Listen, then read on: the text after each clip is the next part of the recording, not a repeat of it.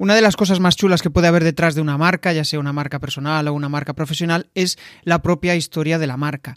Eso es lo que hace conectar con tu audiencia. Bueno, con Gabriel Melillo vamos a descubrir cómo potenciar esa parte, cómo crear una historia que fortalezca tu marca. Quédate, que empezamos.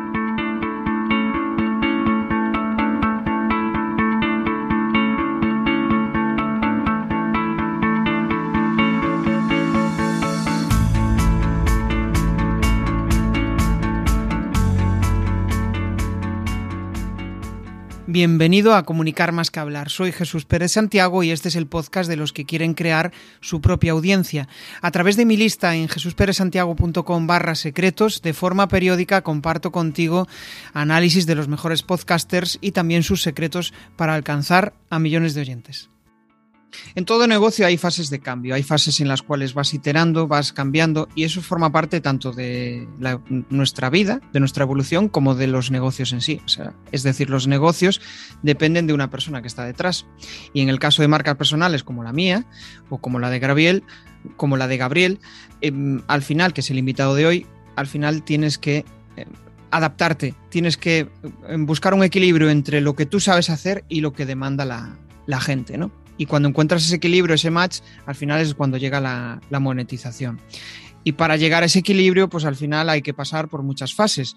Una de ellas, y quizá la más importante, es crear una audiencia, crear mm, eh, esos seguidores, esos fieles seguidores que les gusta lo que haces, te validan tu negocio y además de eso, pues gracias a esa audiencia consigues clientes. De eso, de cómo mm, empezar a comunicar, de cómo soltarse, de cómo se siente uno antes de empezar a, eh, a lanzar su mensaje al mundo y después de lanzar el mensaje y ver que funciona, todo ese proceso vamos a descubrirlo con, Gabriel Melillo. Él es formador, aparte de su consultor, ayuda a marcas a hacer eh, embudos de, venta, tiene varios proyectos, entre ellos Impulso Learning, y nada, pues eh, encantado de poder charlar con él. Muy buenas, Gabriel, ¿qué tal? ¿Qué tal? ¿Cómo estás? ¿Todo bien? Genial. Bueno, eh, una cosa que comentaros es, él está desde Argentina, o sea que em, hay unas cuantas horas de diferencia y, yo estoy desde, desde Vigo, en, Galicia. O sea que nada.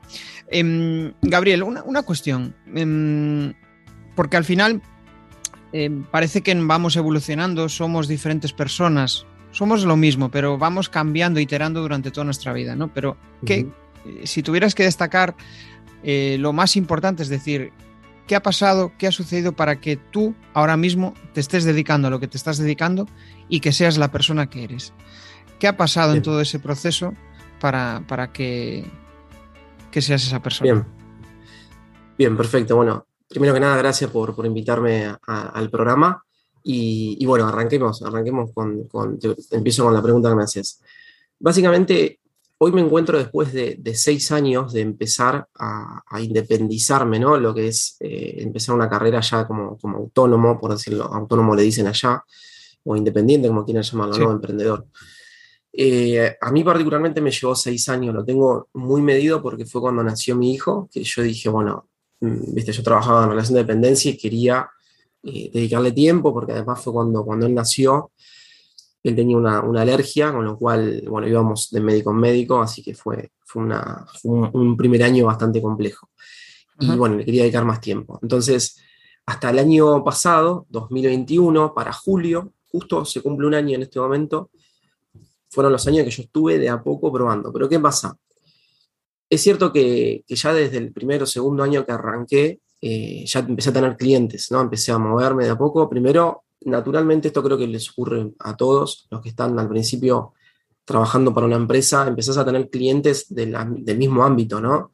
Empezás a tener personas que ya te conocen y demás, empezás a contarle lo que estás haciendo y te empiezan a pedir servicios y demás.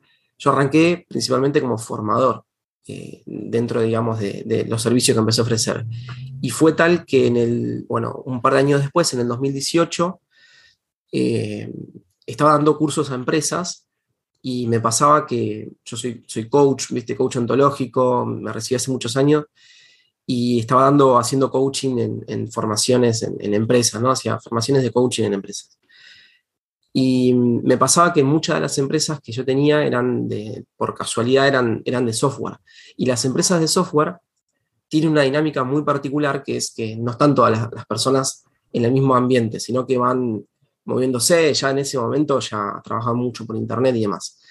Entonces, de golpe, claro, me encontraba haciendo un montón de kilómetros yendo a la empresa a dar esa formación y tenía algunas personas, a la otra clase tenía otras, y no quería repasar de vuelta los contenidos o recuperar esas clases porque a mí también me lleva un montón de tiempo el trasladarme y demás. Entonces dije, bueno, tengo que grabar los cursos y cuando alguien falta los mira y listo. Entonces me metí en ese momento a hacer el tema de las formaciones online, a ver cómo hacer, y a partir de ahí fue que se disparó toda la parte, digamos, de negocio digital que estoy haciendo hoy en día. Así que sí, como para ponerle un inicio, fue en ese momento, en 2018, si bien ya venía haciendo cosas independientes mientras trabajaba. Y acá viene por ahí lo, más importante para las personas que hoy te están escuchando y siguiendo, que, quieren aprender a crear audiencia. Fui pasando por diferentes fases. Y naturalmente, ¿qué arrancamos? Escuchando a lo que hacen gurús o personas que ya llevan tiempo y uno los va escuchando y quizás en ese momento no te das cuenta, ¿no? En qué nivel se encuentran ellos y en qué nivel estamos cuando empezamos nosotros. Entonces, una de las ideas que compré que eran falsas, o por lo menos para mí en ese momento, era que cada proyecto tenía que tener sus propias redes, ¿no? Y crear contenidos para cada proyecto de forma independiente. Entonces, claro, de golpe me encontré con un montón de proyectos en paralelo, porque yo decía, bueno, a ver, voy a hacer todo lo que sea coaching para empresas en un proyecto. Entonces me abrí el primero que fue consultora Unity. Y ahí tenía todo el copy apuntado a empresas. Después dije, no, para, también voy a hacer algo para emprendedores, porque yo ya estaba generando ingresos por mi cuenta y demás, aunque estaba en relación de dependencia una parte de mi tiempo, sí es cierto que yo había aprendido cosas, había leído un montón de libros, había hecho varias formaciones y quería empezar a contar eso. Bien, me armé otro para eh, personas que querían emprender del área técnica, que es donde yo me encontraba, ¿no? Siempre estuve muy relacionado con el área técnica en este proceso. Bueno, entonces me abrí Academia Scale. Bueno, así fueron pasando diferentes proyectos y al final eh, te encontrás atado entre tantas cosas y creando audiencias y teniendo que cambiar el chip para cada audiencia, ¿no?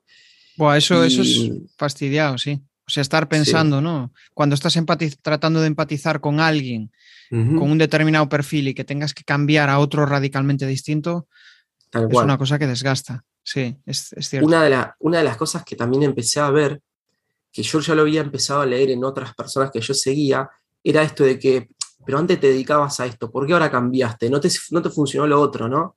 Y yo no quería también quedar eh, atado a eso, ¿no? Es decir, él, eh, tiene muchos proyectos porque al final hace un poquito en cada cosa. Entonces ahí fue cuando dije, no, pará, tengo que empezar a, de a poco a, enfocarme, ¿no? Y ese fue el mayor reto por ahí que me encontré, eh, de decir, bueno, me quedo con una o dos cosas. Llegué a tener nueve proyectos en digital, cada uno con su web, cada uno con su estructura, cada uno con su carta de venta, con sus productos y demás.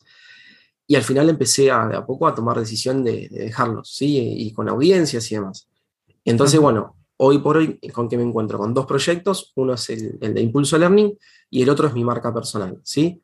Así que, bueno, en, en, este camino, de hecho yo lo, estoy escribiendo, ya lo escribí en un libro que sale ahora en, agosto o en septiembre, donde hablo de diferentes niveles, ¿no? Y digo que eso es algo natural de lo que ocurre cuando empezamos a emprender y, y, estamos haciendo pruebas, porque eso es parte del nivel de probar y darte cuenta qué te funciona y por otro lado, qué te pide la gente de las cosas que ofreces.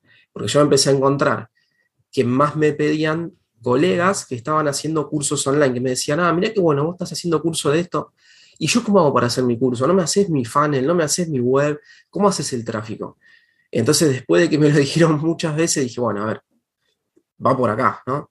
Porque yo en, esa, en ese proyecto, en Impulso Learning, junto todo, junto desde el coaching, junto desde la parte de emprendimiento y junto lo que es mi parte técnica, ¿no? De, de construcción, de funnel, de toda la parte de, web, de tráfico. Así que bueno, ese es el proyecto en donde meto todo lo que fui aprendiendo, ¿viste? Curioso, curioso muchas de las cosas que dices, ¿no? Eh, que al final yo creo que la mayoría em, pasamos por ellas cuando estás empezando en el mundo online, ya tengas un negocio o, o, no, puedes tener un negocio offline, pero cuando llegas al online y no tienes audiencia, ostras, es que em, de nada vale que empieces a vender tus servicios si nadie Em, te escucha. Es como, es como tener una tienda y, que nadie pase por delante de ella, ¿no? Entonces es, lo mismo. De ahí que la, primera fase, esa fase de la creación de la audiencia, sea vital. Y, ¿hasta qué punto te ayudó esa creación de audiencia a validar los servicios? Y eso es crucial al final, porque mm, es la audiencia la que te va marcando el ritmo, ¿no? De, eh, por ejemplo, yo ahora estoy escribiendo email casi diario desde el año pasado, ¿no? En Impulso Learning escribo de lunes a viernes. Y después con mi marca tengo algunos que son automatizados, automáticos, ¿no? Y, bueno, al final la gente te va respondiendo y vos te vas dando cuenta qué pega más, ¿no? Eh, de hecho, yo tengo ahora una estrategia en lo que es creación de contenido para impulso que me ayuda a ordenar, porque antes un día se me ocurrió una cosa y mandaba un email de una cosa, el otro día de otra. Entonces, ¿qué hice? Ahora que ya tengo varias formaciones en impulso, tengo más de 10, 10 formaciones, eh, voy tocando cada formación una vez por semana, o sea, una semana para cada formación, voy tocando los temas de esa formación. Entonces, agarro y hago como semanas temáticas. Digo, bueno, esta semana voy a hablar de este tema. A la otra semana cambio y hablo del otro. Obviamente, no revelo cosas que cuento en el curso, digamos, dentro de la masterclass de la academia, eh, pero sí que voy tocando ese tema y voy tocando los dolores, los beneficios, ¿no? O sea, cuestiones que, que todos pasamos. Entonces, me voy dando cuenta qué temas pegan más que otros al final. Y eso es lo que te va marcando, ¿no? Y, a partir mismo de la, una pequeña lista ya te empiezan a pedir servicios. Es lo que primero te, te van, quieras, quieras o no, es lo primero que te piden. es que es curioso. Sí, yo en mi caso empecé por eh, formación, ¿no? No tanto por servicios, pero lo curioso es que la gente eh, es en plan, no, no, yo quiero que tú me lo hagas. ¿no? Es como lo, quizá lo más sencillo. Y después creo que tienes que estar en una fase más, yo me lo guiso, yo me lo como, que, decimos aquí en España, que es, ostras, pues yo em, soy, el, soy autónomo y tengo que hacerlo todo, pues tengo que hacer la parte de creación de contenidos, entonces ahí ese, ese, tipo de personas sí que necesitan más el acompañamiento de alguien que le diga el camino.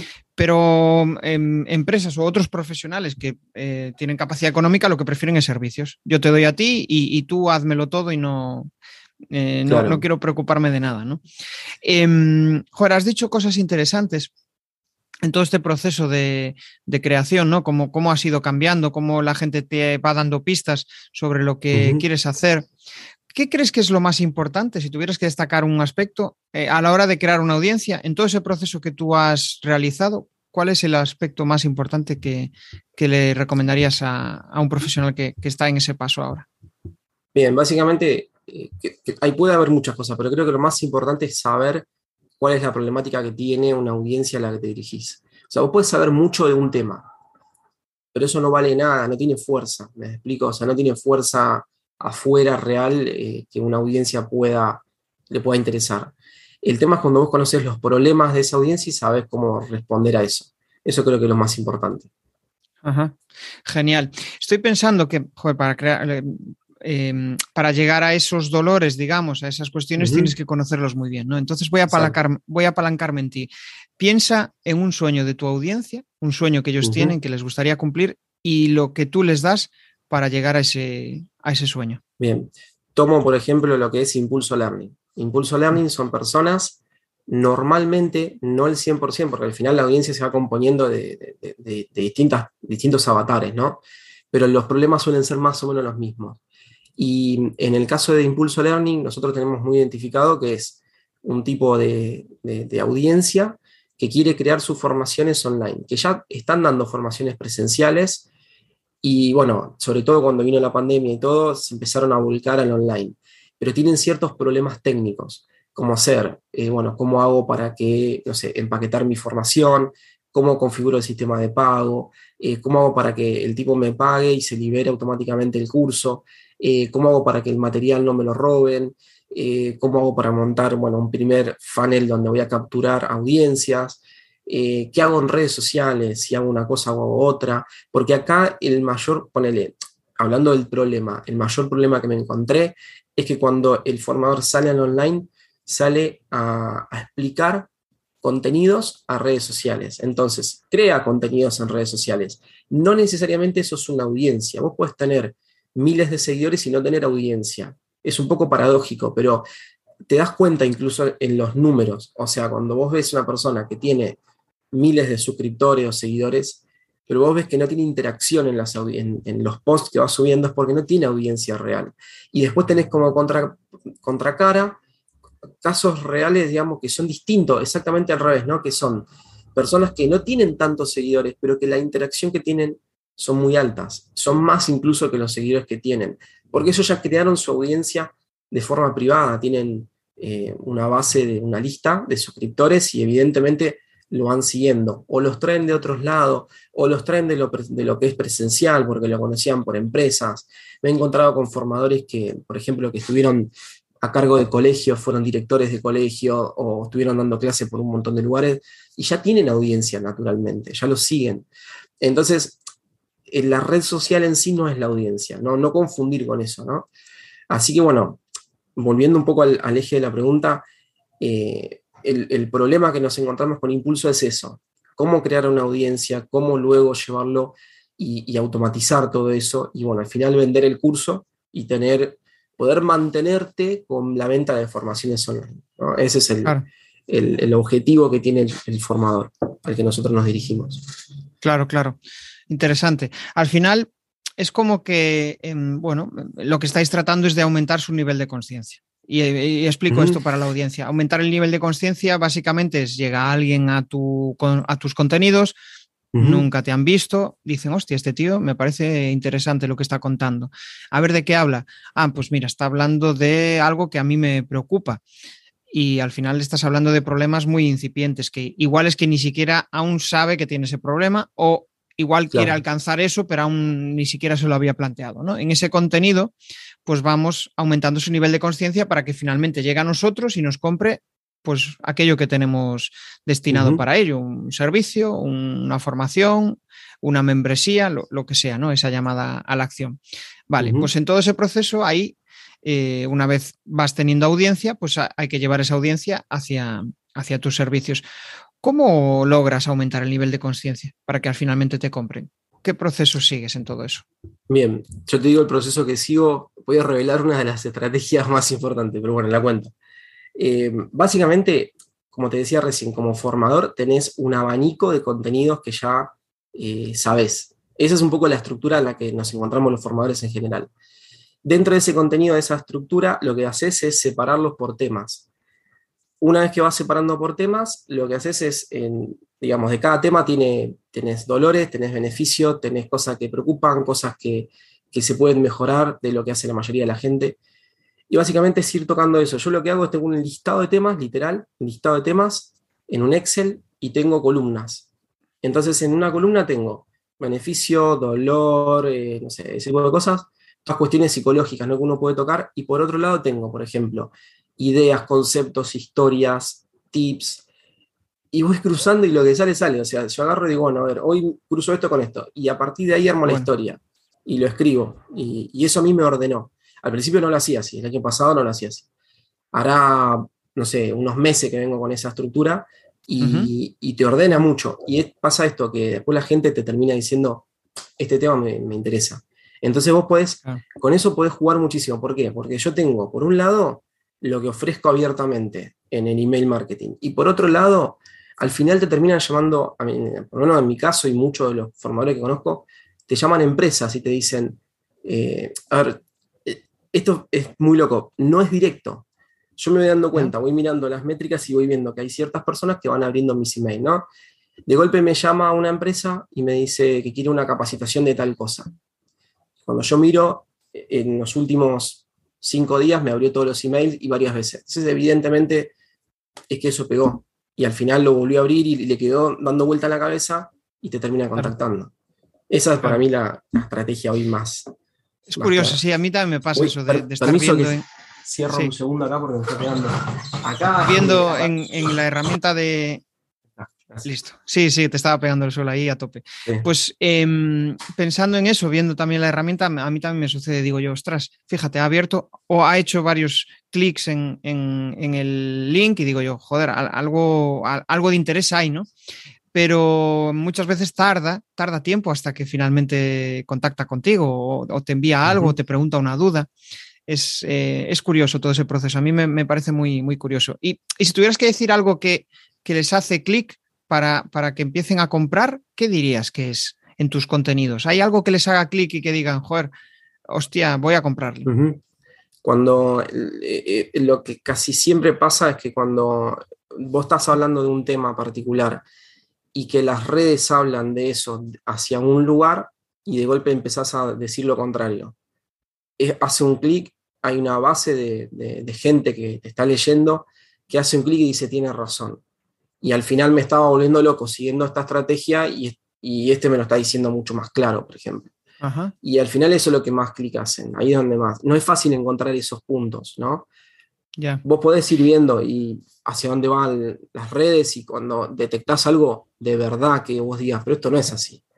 No, no tampoco forzarlo, ¿me explico? Claro. Si querés lo bajamos. Ahí también lo puedes, yo creo que ahí también lo puedes detectar de, de, de muchas creencias que te suelta, pues eso, eh, clientes, audiencia, y dices, tú, hostia, pero hostia, ¿se, realmente se creen esto. Y ahí es cuando, claro. aunque tú realmente en tu entorno no lo veas así, pero lanzas ese mensaje de, de, de decir, uh -huh. ostras, pero mucha gente ve esto y, y, la realidad es que no es así. Y cuando estás metido en ese, a mí me tiene pasado, cuando estás metido en esa creencia irracional, de repente miras ese contenido y dices, hostia, pues es verdad, joder, estoy, lo estoy haciendo mal, ¿no? Que es un claro. poco que caigan en esa, en esa, Mira, te, en esa situación. Te sí. pongo un ejemplo, un ejemplo para bajarlo a tierra, ¿no? para que no quede en el aire. Hay una creencia que el formador online tiene que una de las cosas más importantes es elegir la plataforma donde vas a montar los cursos. Entonces yo me acuerdo que hice un mail que pegó muchísimo, tuve muchas respuestas en ese mail y fue lo siguiente, acá en Argentina hay un periodista que yo escuchaba todas las mañanas cuando en su momento iba a trabajar y tenía una hora y, y pico de viaje y el periodista decía algo que a mí me llamó mucho la atención y lo usé para el email. Y él decía, que el fanático de fútbol decía que el fútbol es lo más importante de las cosas menos importantes. O sea, en la vida hay cosas que son muy importantes, la familia y más. Bueno, entonces él decía, el fútbol para mí es lo más importante, pero de las cosas menos importantes, ¿no? Y eso a mí me quedó picando. Y al final lo usé en un mail y dije lo mismo, pero con la formación online. O sea, la, el lugar donde vas a montar el curso es lo más importante, pero de las cosas menos importantes.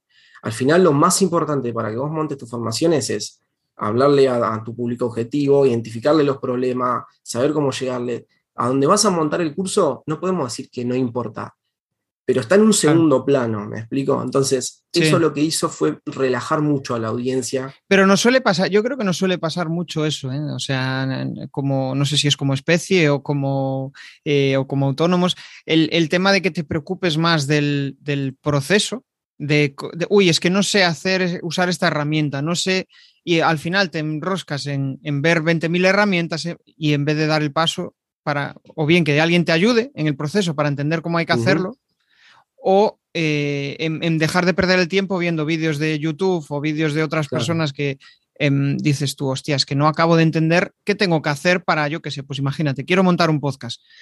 ¿Qué uh -huh. pasos tengo que dar? ¿no? Muchas veces acabas pidiendo ayuda a alguien que dices tú, pues este tío me cae bien, me gusta su estrategia, me gusta cómo lo tiene montado, pues voy a preguntarle a él, ¿no? Eh, y claro. a mí era una de las cosas que más me costaba al principio. Y de hecho, hasta que caí en la cuenta de decir, joder, pues prefiero invertir en alguien que, joder, me gusta cómo lo está haciendo, me gusta eh, y, y, y, te ayuda a avanzar, te ayuda a avanzar, si no es que quedas al final en el, en el, mismo paso de siempre y, el sueño de pues un proyecto de comunicación o el sueño de hacer algo diferente a, a lo que estás haciendo en tu día a día, pues eh, se, se, trunca. Bueno, hay un aspecto muy importante que al final, pues en este podcast es, eh, vamos, de las cosas que más hablo, que es la comunicación. ¿Cómo has trabajado tú toda esa parte de comunicación? Es decir, joder, mmm, no eras comunicador, ¿Cómo, ¿cómo te has lanzado a ese mundo? Bien, eh, bueno, mi inicio, vamos a decir, en la comunicación parte cuando hice la carrera en su momento de coaching, en, o sea, de, de, coach ontológico, ¿no? Eh, hará unos 10 años, en 2011 empecé, hice dos años de carrera, que bueno, acá en Argentina la carrera de coaching son dos años. Eh, y eso me trajo cosas positivas y cosas negativas. ¿Por qué? Las cosas positivas porque aprendes un montón de cosas en el lenguaje, la diferencia entre un hecho, una interpretación, bueno, etc. Pero también cosas negativas, que me, me aferré a un lenguaje muy técnico que la gente generalmente no entendía. Para desintoxicarme de eso, eh, me metí en, en, copy, empecé a aprender eh, copywriting, muy de lleno, aunque yo no soy copy, pero sí escribo todos mis proyectos, los escribo yo. Entonces me metí muy de lleno, aprendí, primero empecé con algunos referentes que veía en YouTube y después conocí personas que les digo más que son del underground, ¿no? del marketing, que quizás no, no, no están haciendo contenido todo el tiempo a redes sociales, pero que tienen grandes audiencias y grandes formaciones. Entonces me metí de lleno a aprender copy. Entendí que era una de las habilidades más importantes, si no es la más importante, pegan el palo. Y, bueno, me metí. Es que el copy, a mí también me gusta mucho aprender de copy, porque es como em, aprender el funcionamiento de la mente humana, básicamente. Es como tratar de persuadir y, que te hagan caso. Y, persuadir desde el buen sentido de la palabra. Bueno, sí, sí, tal cual. Persuadir no es manipular, ¿no? Pero persuadir para, ostras, es que tú imagínate, eh, le puedes cambiar la vida a alguien diciéndole, oye, em, joder, te gusta comunicar, quieres comunicar y no eres capaz de hacerlo por esto. Y dices tú, hostia, pues es verdad, joder, si, si consigo eliminar este bloqueo, pues puedo avanzar, ¿no? Sin engañar, obviamente, ¿no? Y, el copy em, me parece muy, muy, muy curioso en ese aspecto, pero em, me quedé pensando en lo que decías antes, ¿no? De, lo de, joder, hablaba muy técnico. Y, me pasa, o sea, mm. em, he tenido algún que otro cliente coach y el, a la hora de, hablar a sus clientes, hostia, le hablaba como si fuera otro coach. Claro, exacto. y, al final le decía, pero tu cliente, ¿quién es un coach? Puede ser, igual tu cliente es un coach, es una, mm. un, coach que al tú lo, lo que quieres es que, que, mejore en sus eh, servicios o que el enfoque de lo que está haciendo. Pero si tu cliente es una persona a la cual quieres tú eh, coachear, digamos, por, digámoslo de alguna manera, ¿no? A, la cual tú quieres em, ayudar o mentorizar, pues eh, tienes que hablarle en, ese nivel de conciencia en el que está él. Porque obviamente si tú le hablas de términos que tú entiendes, él es que ni siquiera sabe de lo que, él lo que quiere es solucionar un problema. Igual se encuentra mal, no sabe cómo avanzar, hablarle de los problemas que él tiene en su, en su día a día. Justo, sí, sí. Em, oye, ¿cómo te sentías tú antes de montar el canal de YouTube? Mira, em, yo lo que veía es que, o sea, hoy no, yo no, a mí no me conoce, no me conoce muchísima gente, ¿no? O sea, tengo algunas audiencias y demás. Pero ¿qué pasa? Llega un punto en el que vos te das cuenta que para crecer tu negocio inevitablemente tenés que conseguir más gente que te siga. Antes del canal, es cierto que durante muchos años me lo fui pensando y la realidad es que tenía miedo de exponerme, ¿no? De, decir, bueno, pero salgo y me van a decir no sé qué. Creo que es algo muy normal de, cuando uno está arrancando. Y al final, eh, bueno, primero hice muchas formaciones que vendía privadamente, ¿no? vendía eh, grababa los cursos y los vendía. Y llega un punto en el que ya empezás a tener cierta fluidez con la cámara y demás. Y bueno, así de a poco empecé a salir. Hoy tengo dos canales que, como te decía antes de, empezar la, entrevista, eh, los voy a fusionar incluso. Porque mm, una de las creencias que me había comprado de, de, varias personas a las que seguía era que tenías que crear diferentes audiencias para cada proyecto y en diferentes redes, lo cual al final termina siendo un problema gigante, porque no puedes alimentar cada canal de la red y la sensación que la gente tiene que te sigue es que lo dejaste. ¿no? Entonces al final uno termina comprando al que ve muy seguido, es la realidad, o sea, querramos o no, eh, de forma consciente o inconsciente le compras al que más ves, ¿no? Y, y, que, bueno, que evidentemente el mensaje te llega. Entonces, bueno, de ahí surgió. Y es cierto que ahora en este último tiempo, hará unos, bueno, en este año eh, el contenido que fui subiendo es poco, porque fui probando otras cosas también, ¿sí? Y bueno, finalmente, con lo que te conté antes, con este, esta estructura de contenidos, me empecé a ordenar. Y a partir de ordenarme, vi la necesidad de empezar a focalizarme solamente en, una cosa y juntar los proyectos. Y ahora la salida a redes va a ser mucho más lógica y más sencilla. Porque la, dentro de las cosas que hoy yo veo digitalmente como negocio digital, una de las partes más complejas es la salida a redes. Porque a veces decimos, bueno, mi primo me sube no sé qué, un contenido, o le pago a no sé cuál que me suba. Y las redes es hoy por hoy lo que yo entiendo que es lo más complejo de trabajar, ¿sí? Por la velocidad con la que van. Aparte yo, eh, sobre todo en, profesionales, ¿no? Que em, es al final eh, buena parte de la audiencia que nos escucha. Um, son ellos, suelen ser ellos solos o con un pequeño equipo, y ellos, como marca personal, lo importante es que ellos generen el contenido. Si delegan esa gestión, pues eh, probablemente no se perciba esa esencia o esas ganas de... Eh, yo para mí una de las cuestiones más importantes para el contenido es que la gente se sienta identificada y que les ayude en un proceso de cambio, enfocado desde el punto de vista de, nuestros servicios. Y si eh, al final se percibe que es un contenido genérico que, que están haciendo como churros a alguien, ¿no? pues mm, eso no, no, no conecta. Y, yo creo que es la, clave. Sobre todo para si quieres generar una audiencia fiel, alguien que te siga, alguien que tenga ganas de estar contigo ahí, pues eso, viendo tus charlas o viendo eh, tus, tus, contenidos. ¿no? Em, y ahora que lo ves con perspectiva, ¿Qué sientes después de haber montado ese canal de YouTube? Vi que mm, em, justo llegado a un determinado momento has dejado de, compartir contenido hace unos, hace unos meses. Entiendo que estás en ese proceso de cambio. ¿Qué sientes ahora después de haber montado? ¿Ha merecido la pena, no? Sí, sí. De hecho, muchos de los clientes me fueron llegando por ahí, por el canal. Eh, yo tengo, dentro de las herramientas digitales que uso, hay una con la que monto los funnels y todo, y tengo afiliados ahí.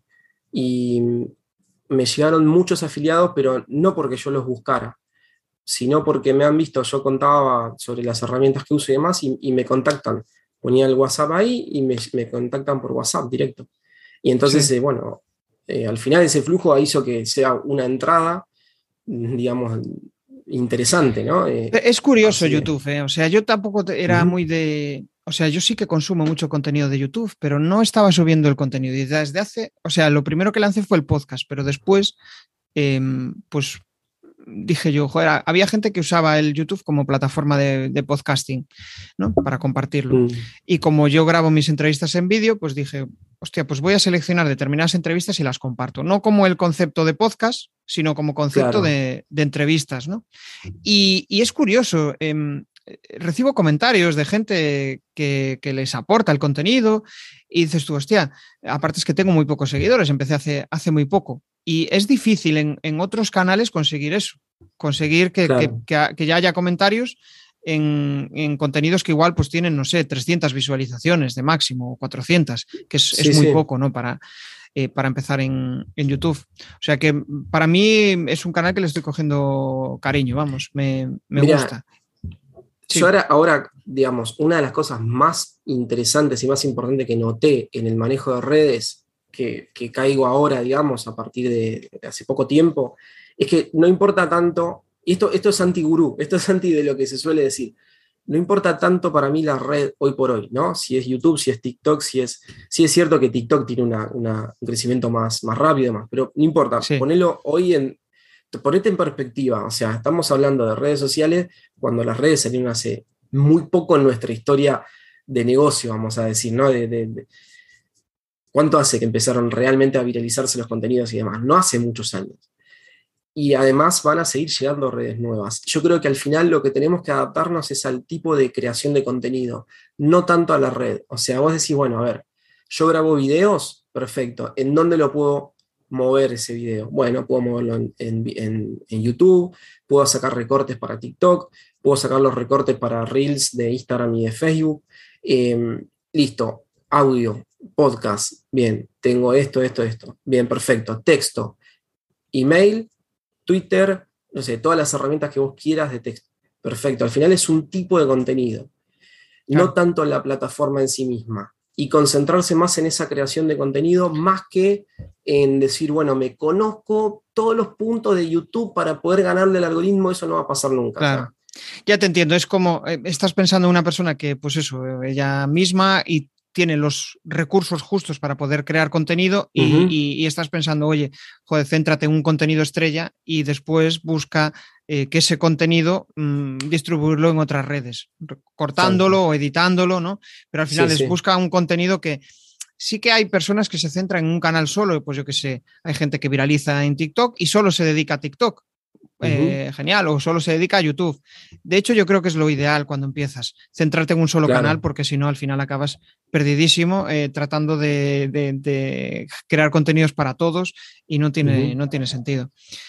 Em, si tuvieras que destacar el resultado o el hito más chulo que conseguiste gracias a generar contenido en YouTube, ¿cuál, cuál sería? Mira, bueno, en el caso de mi canal particular, te voy a contar algunas experiencias que he tenido con clientes que fueron mm, para mí reveladores, eh, pero en el caso mío de mi canal, lo que yo más conseguí fue no tanto la cantidad, sino la permanencia en los videos, o sea, en ciertos contenidos y particularmente hablando técnicamente cómo montar las academias y demás, las personas que me contactan me dicen, tu contenido es muy distinto a, todo lo que vi, porque se nota que estás explicando sobre casos reales. Y eso a mí me hizo un clic, y de hecho es algo que estoy trabajando hoy en la academia, porque la mayoría de la gente que sale a YouTube habla de, cuando hablan de herramientas técnicas, hablan de ideas o hablan de, hablan con plantillas. Bueno, ¿cómo hacer tal cosa y te muestran una plantilla más? Y yo lo muestro sobre casos reales. Eh, pido permiso a mis clientes o trabajo sobre mis proyectos. Y al final eso es lo que la persona lo puede terminar de ver, ¿no? Lo puede terminar de visualizar. Y esto es tan lógico como cuando vas a un curso, no sé, ponele, de electricidad. Si a vos te dan la teoría y te dicen, mira, bueno, esto funciona así, pero no tenés la parte de práctica, no lo terminás de ver. No hay forma de que lo bajes ese contenido, si no estás pelando cables, ¿no? Y armándolo y la lámpara se prendió. O sea, al final tiene que pasar eso en, en tu cabeza para poder entenderlo. Y eso es algo que detecté hace relativamente poco, por eso frené lo que venía haciendo, que si bien yo ya venía con esa dinámica, pero dije, le voy a dar mucho más fuerza, ¿ven? Mucho más fuerza. Eh, entonces, bueno, de ahí viene todo el cambio que, se van a ver un poco en las redes mías y que tiene que ver con esto que te decía antes, ¿no? O sea, yo voy a grabar un proceso en donde voy a mostrar cómo creo las academias de alumnos míos. Voy a poner a grabar y me voy a pasar cuatro horas creando la academia, ¿no? De cero hasta que termine.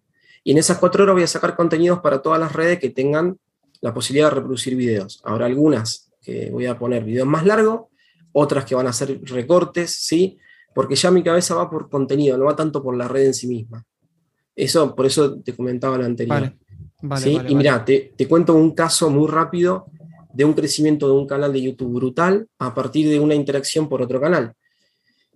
Tengo algunos clientes que usan TikTok, ¿sí? que empezaron cuando empezó la pandemia o, en el 2021 más o menos a usar TikTok y han creado mucha, una audiencia muy grande. Hemos sacado eh, suscriptores de, eso, de esos canales de TikTok hacia una, hacia una página donde se han, han dejado el correo y, hemos tenido un flujo muy grande. Eso fue, digamos, un, hito, ¿no? Eh, hace, hace un año atrás más o menos. Y ahora estamos viendo otra cosa, que es lo siguiente de, TikTok llevarlos a YouTube, ¿sí? O sea, en TikTok creas audiencia súper rápido. Y luego le pones, ¿querés ver el curso gratis? Metete mi enlace de TikTok, que ahí te llevo. Los mandás a YouTube y vaya sorpresa para YouTube que de golpe le viene un flujo de gente de otro canal, entonces, ¡pum!, te expone y te, pone mucho. Sí, ¿Y cómo, pero cómo, cómo haces la llamada a la acción en TikTok? Porque es, es complicado, ¿no? O, los mandas al link de YouTube. A la bio, vos le decís eh, ah, a, la bio. que está en mi curso. Sí, sí, sí. De hecho, con un cliente en particular, lo que estamos haciendo es todas las semanas subimos un video a YouTube nuevo de videos que él ya tiene preparados y los vamos subiendo. Y él lo que dice en el video es, ¿querés ver el, el video completo? Metete en mi bio que ahí está.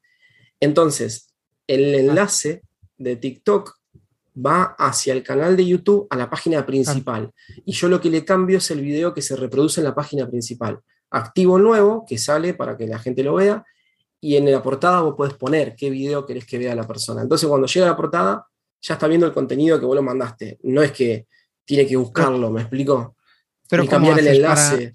Pero eso, ¿cómo hace ese cambio? El... Eso desde YouTube. O sea, ah, entras a YouTube. Claro, entras a YouTube, vos tenés el enlace que va al canal a la página de la portada. Y en YouTube, en la parte de personalización, te dice, bueno, ¿cuál querés que sea el video que destaque cuando la persona llega al canal? Entonces yo cambio todas las semanas ese video que destaca. Vale, vale, ya te entiendo. Todas las semanas tienes... Vale, pensé que, había como ah, em, una herramienta intermedia que te permitía crear enlaces únicos para cada, para cada contenido, pero eso es muy complicado. claro, no, al, final, al final vos los mandás ahí. Se queda claro, tú durante una semana haces promoción de un determinado vídeo y publicas cortes de ese vídeo. Vale, vale, entendido. entendido. Eh, ¿Cuánto tiempo dirías que te, lleva a ti generar todos tus contenidos? Mira, depende, depende de lo que uno quiera llevar en realidad. O sea, no sé, para mí no se trata tanto de, cuánto llevas, sino de cuánto crees que te lleve. Es la realidad.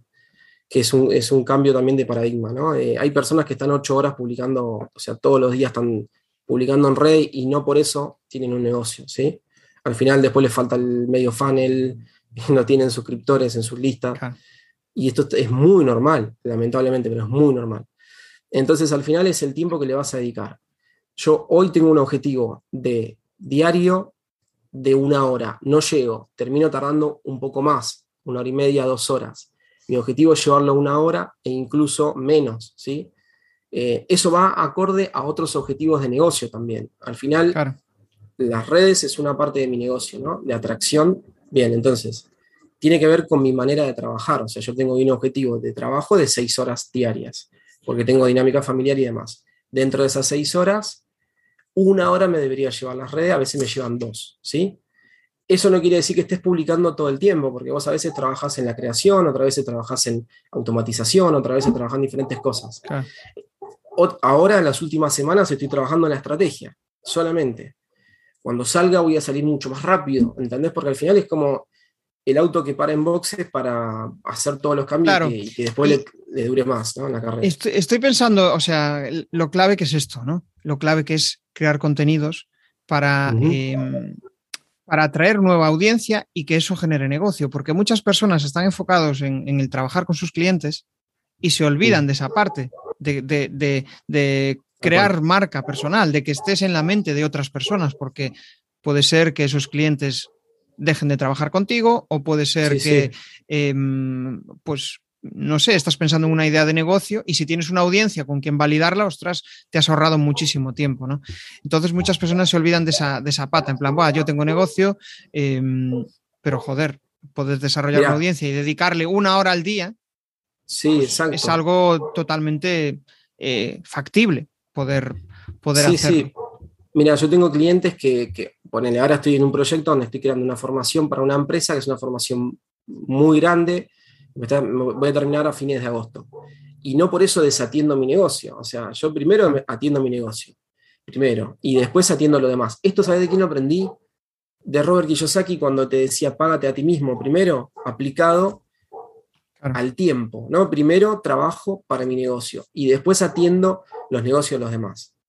Entonces, una hora siempre saco. ¿Por qué? Con eso escribo el email, el email que mando lunes a viernes lo escribo con eso, escribí el libro. El libro para mí es parte de lo mismo, ¿no? De creación de contenido para después viralizar en redes al final. El libro, pude sacar un libro, escribir un libro completo a partir de sacar una hora por día, porque si no, no lo hubiese hecho. Es cierto que a veces me pasa que, a todos nos pasa, que te enganchas con un tema y que venís tan en, en, un estado de fluidez que querés seguir, ¿no? Entonces por ahí un día que le meto tres horas, pero después lo compenso, hay dos días que, que no le meto contenido, ¿me explico? O sea, al final voy mirando que semanalmente cumpla con mi, con, ese objetivo. ¿no? Claro, exacto. Yo, en cambio funciono más de la manera de, hostia, pues no, eh, no voy a estar todos los días, pero sí voy a dedicarme tres días, pero le dedico más tiempo. Eh, es como que mm, esos micro tareas diarias como que me generan más... Eh, pues no sé, más ruido mental. Yo, supongo que al final esto va, en, base al autoconocimiento, trabajar, probarte a ti mismo y ver cómo, funcionas mejor. Oye, eh, ahí, joder, en el podcast me gusta mucho tratar temas de mentalidad. ¿Qué crees que es lo más importante eh, a nivel de mentalidad para ti, em, siendo creador de contenidos y, siendo, pues, un, eh, digamos, un eh, emprendedor online? ¿Qué es lo, lo más importante para mentalidad en tu día a día? Bien, hay una, una, frase que yo la tomé de, Aristóteles, después la fui transformando, qué sé yo, y que yo la tengo muy presente, que, que, bueno, de hecho la, tengo, la escribí en el libro. El éxito no es un evento, sino un proceso. Entonces es algo que me repito muchas veces cuando a veces las cosas no te salen o, o de golpe, viste que hay momentos, ¿no? Que pasamos como emprendedores no es un evento, no es que un día vas a tener éxito y se terminó, no, es todos los días. Es como la persona que quiere bajar de peso, no se concentra, un mes baja de peso y se terminó, no, tiene que cambiar sus hábitos. Entonces al final el emprendedor tiene que construir hábitos, ¿no? Y, y es esto, es todos los días aprender algo nuevo, trabajar tu mentalidad, es todos los días un poquito. Eso para mí es lo más importante, tanto como mentalidad como creación de contenido. Qué bueno. Sí, al final es, eh, joder, quírete a ti mismo, ¿no? Eh, estás todos los días contigo mismo, no, te estés torturando todos los días, sino que disfruta de ese camino, que al final, pues, eh, puede que ese objetivo llegue, tal cual. o si no llega, te has acercado a él. Es que conócete a ti mismo, o sea, a veces uno busca en, contenidos actuales cosas que en realidad ya nos dijeron hace miles de años atrás, o sea, es, eso, cuando vos te conoces, sabes cómo organizarte tus tiempos, sabes, detectás cuando estás en una emoción en la cual no te conviene crear contenido, sabes cómo cambiar tu emoción, o sea, al final es conocerte y trabajar todos los días en vos para modificar eso. Y lo curioso de todo esto es que cuando estás así, más gente se quiere acercar a ti. Exacto. Y con, y con, y con, emociones eh, positivas, de curiosidad, de, ostras, ¿cómo lo estás consiguiendo? ¿Cómo, haces? ¿Cómo haces? Sí, eso, eso mola mucho, sí. La verdad es que sí. Cuando, eh, pues igual en fases anteriores, eh, yo creo que todos nos sucede, ¿no? Yo también he tenido una crisis existencial y ahí donde yo iba era a buscar a otras personas para decir, ¿cómo coño salgo de este, de este eh, barullo mental, de esta situación, ¿no? En cambio, cuando estás bien, la gente viene a ti. Y cuando estás mal, pues viene gente también así, eh, en ese mismo estado, ¿no? Así, atraes, lo que emites tú lo, atraes. Es, es tal cual. Bueno, pues vamos avanzando y hay una pregunta que también me gusta hacer y es, joder, saber por qué la gente te compra. Em, entiendo, te voy a dejar pensar porque em, es difícil saberlo y muchas veces, em, muchas veces me dicen, no, eso tienes que preguntárselo a, mi cliente, ¿no? Pero si del feedback que recibes, ¿por qué intuyes que la gente te compra? Mira, al final yo creo que, el, bueno, esto que dijiste de lo último, tenés que preguntarle al cliente por qué me compra, creo que es un error. Al, final eh, nosotros somos los que nos tenemos que hacer cargo, porque si no dejamos afuera el problema y, y, bueno, que sea lo que Dios quiera, ¿no? No, tenemos que hacernos cargo nosotros. Yo lo que creo es que, primero que vendo cuando quiero vender. O sea, hay momentos en donde vos decís, bueno, evidentemente necesito ahora acelerar y, y tenés que trabajar mejor los contenidos y trabajar mejor una carta de ventas o trabajar mejor el email, generar escasez, bueno, son varias cosas. Pero básicamente creo que se compone de dos o tres, ponele, que será autoridad, ¿no? que te vean como una autoridad de una persona que puede llevarlo a, otro lado, ¿no? A esa persona que está teniendo un problema. Eso por un lado. Por otro lado, eh, bueno, que podemos mostrarle ese, ese, dolor, ese problema que está teniendo y mostrarle la solución, ¿no? Y a partir de ahí, bueno, que la persona te compre para llegar a esa solución. Hay veces que tenés que revelar más, hay veces que tenés que revelar menos, depende de lo que, vas, lo que vos hagas. Si das servicios, revelas más, al menos a mí me pasa. Yo te explico por qué tal cosa no te funciona para vender un servicio. Porque al final el, que te compra el servicio te dice, ah, ahora no entendí. Bueno, vení, hacémelo. ¿No? Esa es la mentalidad. si tuvieras que, destacar, mm, que al final entiendo lo que estás explicando, el tema de autoridad, si tuvieras que destacar algo tuyo a nivel personal de por qué la gente, ¿qué, qué, cosa destacarías? ¿De por qué te compra? A nivel personal, eh, yo creo que la, la cercanía. Porque al final una persona que no me conoce, que me vio por YouTube, me escribe por WhatsApp y yo le contesto como si lo conociera toda la vida, porque me sale hacerlo así, o sea. Claro, eres si me está escribiendo a mí, ¿entendés? O sea, ¿cómo no le voy a contestar o le voy a mandar un mensaje automático y le voy a decir, no, bueno, te contesto el lunes? No, viste, no tengo problema con eso. Eso, eso, suena, eso suena guay. Hay, hay personas que no, que igual lo que buscan es otro, otro estilo de comunicación, pero cuando tu fuerte es ese, hay que explotarlo. Bueno, vamos a entrar ya en la fase final con las cuatro preguntas incómodas. La primera, te pido que respondas o bien con una palabra o bien con una frase. Tu principal, ¿Cuál fue tu principal error a la hora de crear una audiencia? Abrir muchos proyectos al mismo tiempo. No redes, proyectos. Muchos proyectos, distintos. Un tip para triunfar con email marketing. La constancia. ¿Vale? Un tip para que la gente empiece a monetizar sus proyectos online? La estructura, para mí. Y ahí te puedo profundizar un poquito más. Eh, la, estructura es, son cuatro partes. Redes, o sea, primero la creación de contenido como un todo. Redes, cómo vos manejás todo ese contenido. Cuando hablo de redes, hablo no de redes sociales solamente, sino de, todo lo que hagas, de mostrarte funnel y captura, y por último el producto. ¿sí? Son esos cuatro, esos cuatro puntos. Creación de contenido, redes, embudo y producto. Bien. Para mí el negocio online tiene esas cuatro Esto, esto es una píldora de oro. Vamos a ponerle ahí un marco, en plan, eh, el, proceso eh, clave, ¿no?